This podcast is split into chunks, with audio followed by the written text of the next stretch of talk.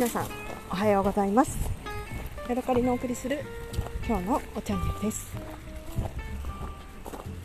先ほどですね私以前に自分がね録音した、えー、エピソードをね聞き直してみたんですよ。私はいつもねあの録音したらそのまま取って出しみたいな感じでねどんどんあの予約投稿しちゃうんですけれども暇だったのでねなんか昔の、えー、エピソードをねちょっと聞いてみたんですね。そしたらねあのあることに気がつきました。私いつも歩きながら手にこう胸の辺りにねあのスマホをこうくっつけてでそこでね喋ったりして歩きながら喋ったり録音したりすることが多いんですけれどもそうするとねこう喉が詰まった感じのね声に聞こえてるなっていうことに気がつきました。今ね私は正面を向いて、え、ちょっとね手を高めに持って喋っています。ただねいつもねこんな感じなんですよ。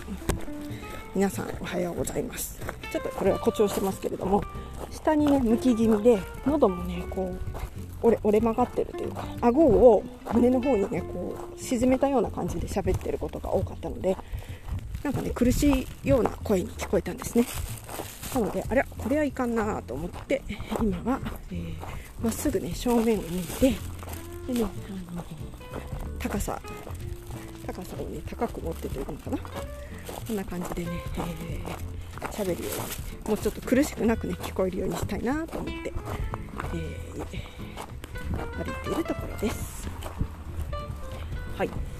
今朝ですね。起きましたら外からね何やらガシャンガシャンとね音が聞こえてきました。なんだろうなと思って見てみると私のね家の裏に大きなねくるみの木があるんですけれどもその辺りでね、あのから音が聞こえてきました。私はねははーんと思ってねとうとう始まったかと思ったんです。何かと言いますと、えー、私のね家すごく小さな平屋のね貸し屋なんですけれどもそれのねあの屋根の上にくるみの木がねかぶさってきていて、えー、結構ねその樹液というかなんか茶渋というのかなみたいなのがね我が家のその屋根によく落ちてきてるみたいだったんですね。で、えー、近所の、ね、人が言うにはその樹液がね屋根に落ちると、うん、屋根が傷んじゃうんだそうです。なので、えー、くるみの木はね隣の土地の、ね、人の持ち物なんですよ。隣の人の家に生えてるくるみの木。でそれのくるみの木がこう境界線を越えて私の住んであの借りているお家の方へこうはみ出してきていてでそこからねあのなんていうのかなあの茶渋的なものが飛んできてるから切った方がいいよっていう話になってたんです。でここからがね複雑な話で私が切ってほしいと言ってるわけでもなく、えー、大家さんが切ってほしいと言っては言ったわけでもなく近所に住んでいる、えー、方があなたの家の屋根の上にどこどこさんのくるみの木がかぶさっているから、えー、切った方がいいよって僕から大家さんに言っとくねっていうこんな話でした。であのー、大家さんから、え、私の、え、借りている賃貸の会社管理会社に電話があってでその管理会社の人が大家さんに電話をしてで切った方がいいよみたいなね、あのーアドバイスがありましたよっていうようななんかこう二重も三重も、えー、ていうのかな。いろんなところからね情報が錯綜してそして最後大家さんのところにその情報がいったと。そして、えー、それからね1週間か2週間したらね急にね私の家のあの台所の横をね誰かが通っていったんです。で私はねあのすごいびっくりしてうわ。しかもねなんか若い男の人だったんですけどうわってなったんですけれども、えーその人がねあのテクテクと私の家の裏のその、えー、くるみの木の方にね歩いていったのであなんかこの前言ってたあのくるみの木を切る切らないの話の何かかしらそういうことで誰かが見に来たんだなって思ったんですね。そしたら今度はね、あの年配の女性があのそこから顔を出しまして私の台所の窓のとこからね。あの大家のなんとかですって言って 声かけてくださったんですね。あ大家さんですか？っていつもお世話になってますって話になってで、あのー、これこれこれでなんか屋根屋根のとこに木がかぶさっていてあんまり良くなんじゃないの？みたいな連絡を受けたんですよって言ってで見に来ましたっていうことだったので、あのー、少しおしゃべりをしてで結局ねその最初にこの、えー、木のね木にかぶってる屋根にかぶってる木が良くないっていうことを指摘した男性があのもし切りたいんだったら僕が切ってあげますよって言った言ってたんですね。なので最初ね大家さんたちは自分たちで切ろうと思ってたらしいんですけれどもさすがにね結構大きな木なので、えー、それは無理だなっていうことになったらしいんですけれども私があのなんとかさんが切ってあげますよって言ってましたよっていうことを言ったらあそうなんですね。じゃあちょっとお願いしに行こうかなみたいな感じで、えー、出ていかれてでそこでお別れになってでまたそれからね1週間か2週間か今日経って、えー、朝ねガシャンガシャンと音がしてきたっていうそういう流れでした。意味わかる。ややこしい。全然部外者の近所の男性があなたあの軌道にかした方がいいよって言われて、えー、でそのおじさんが切ってくれることになったっていうねそういう話です。ただねくるみの木の持ち主はあの、ね、大事にしてるくるみの木だから、うん、切らない切りたくないって言ってねちょっとごねてなんかプンプンしてたらしいんですけどね、うん、ただ結局はね最後はあの、まあ、切ることに同意して、えー、してしたそうです。はいでえーとね、そのね最初ガシャガシャ言い出したの6時半ぐらいだったんですよ。でそれからね私もう一回寝に戻って あガシャガシャしてる今日切るのかと思ってちょっとちらっとこう見た後に、えー、家またねお布団に戻ってぐーぐー寝て8時ちょっと前に起きたらねいよいよとうとうねこうロープで、えー、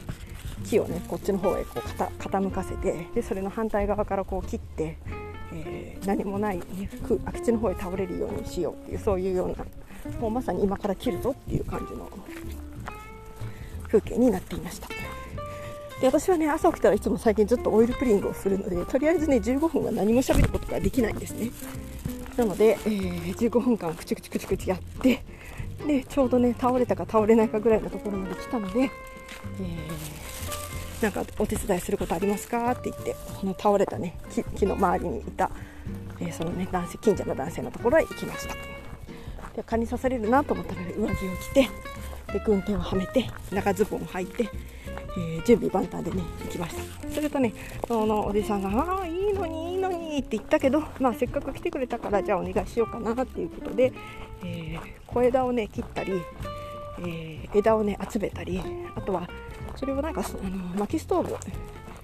ブのある人が使うらしいのでその薪ストーブ用にね小さい小枝を集めたりとかそんなことのねお手伝いをしました。8時過ぎから10時過ぎぐらいまで2時間ぐらいかなあの大きなねあの剪定用のハサミを使ってパッチンパッチン枝を折ったりあの大きな枝を引き切ってきたりとかしてね結構重労働 でしたただねやっぱり私あの体を動かすことがすごく好きなので苦にならないというかすごくねなんかこうやりがいがあるというか楽しくねあの作業をすることができました。でそこのね、あの男性はもうなんだろう780ぐらいの、まあ、割といいお年の70歳は超えてるだろうなっていう感じの、えー、おじいさんなので若い人が来てくれるとやっぱりはかどるねみたいな感じでこうおだててくださってで、ねまあ、お互い楽しくご近所の噂話などをしながらね作業を、えー、することができましただいぶねあの2時間ぐらいやったら枝もね、えー、綺麗にえー、収めることができたので、はい、今日はね、あのー、よく働いていい日になったなと思って今日はいい気分です。はい、そしてね、えー、いい気分で、え作業した後はね今年最後かと思われるメロンがね冷蔵庫の中で冷えていたので、えそれを食べてねますますいい気分になりました。えー、我が家に来てからねもうそのメロン10日間ぐらいねずっと置きっぱなしでいつ食べられるかないつ食べられるかなもういいかないやまだかなっていう風でねだいぶね、あのー、置いておいたんですけれども大変ね、あのいい感じのちょうどいい熟し具合のところで食べることができたのでそれもね大満足で、えー、夫とね一緒に「美味しいね」って言って食べました私たちがね最近ね編み出した美味しい食べ方なんですけれども、えーまずねあの一番美味しいところっていうのはお尻の方のねあの厚みのある果肉のところかなって思ってるんです、えー、メロンをねあの置いておくとだんだんねお尻の方からちょっとねぐじゅっと水なんていうのかな透明感が出てくるというか傷んでくるというか痛み痛むちょっと手前みたいな感じでねぐずっとなってくるんですね。でその辺りが一番美味しいんですよ。頭の方はもう少しねその状態だとまだ若いんです。お尻の方の方が先にうれうれになってくるんですね。なので、えー、大体ねあのこうまず半分に割ってそれをもう半分に割って4分の1ずつね朝食べてそれ残りを夜食べる。夜食べたら次の朝にもう半分食べるみたいなそんな感じで食べるんですけれども、えー、4分の1まずあの各自のお皿に盛ってでね、えー、そのお尻の辺をねのぐずっとしたところをスプーンでねくるりとこうなんていうのかなかき取ってアイスクリームディッシャーみたいな感じでスプーンでくるっと取るんですね。でそれはね一番最後に食べるように置いておくんです。でそれから頭の方からどんどん食べ進めていってあのどんどんねあの皮あんまり甘くない皮の辺ねもう食べてであのどんどんどんどんこうほじってねすごいね貧乏くさくねめちゃめちゃあの皮の方も食べてで最後に一番ね最初に取っておいたそのアイスクリームディッシャーみたいに、えー、かき取っておいた一番美味しいね甘いところを、えー、最後の最後で一緒にね同じタイミングでパクッと食べてやっぱり美味しいね皮の部分とは味が違うねと言って2人で喜ぶっていうねあのそういう食べ方をして楽しんでいます。でね、えもう一つポイントがあって食べる時にねあの最初に食べる時私はね種も一緒に食べちゃうんですけれども夫はね種をねプップップッ出して周りの果肉だけをね食べるんですね。そして、えー、果肉を最初に食べる時も同じタイミングで。よしじゃあこのねあの今日のメロンの入り具合はどうだろう。よし一緒に食べるぞって言ってね、夫がでその種をプッププップするのを待ってまず一口ね一緒に食べるんですね。で美味しいねってなってでそれからおもむろに、えー、お尻の方をねあの一つかき取っておいてでどんどんどんどん皮を食べて最後に一番美味しい甘いところで締めくくるっていうね。そういうあのルーティンで食べています。すごくね美味しくて楽しいです。今日はね共和町のねメロンっていうのを食べました。すごくね大きななんだろう3キロぐらいあるようなねメロンで980円でねたったの980円だったので、えー、それをねあの買ったんですけど、ね、もう1個買えばよかったなっていう思うかもう2個ぐらい買ってもよかったなって思うぐらい美味しかったですね。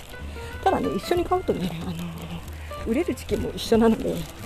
うお尻に火がついたみたいに食べなきゃいけなくなるからね。まあいいのか悪いのかよくわかんないけどまた鹿がいますね。鹿が4匹私の方を見ています。あ目の前に鹿がぴょんぴょん飛んで逃げていってますね。キュン！キュン！って言ったら2人の鹿が逃げてきました。というわけで、えー、今日はここまでです。また次回お会いしましょう。さようなら。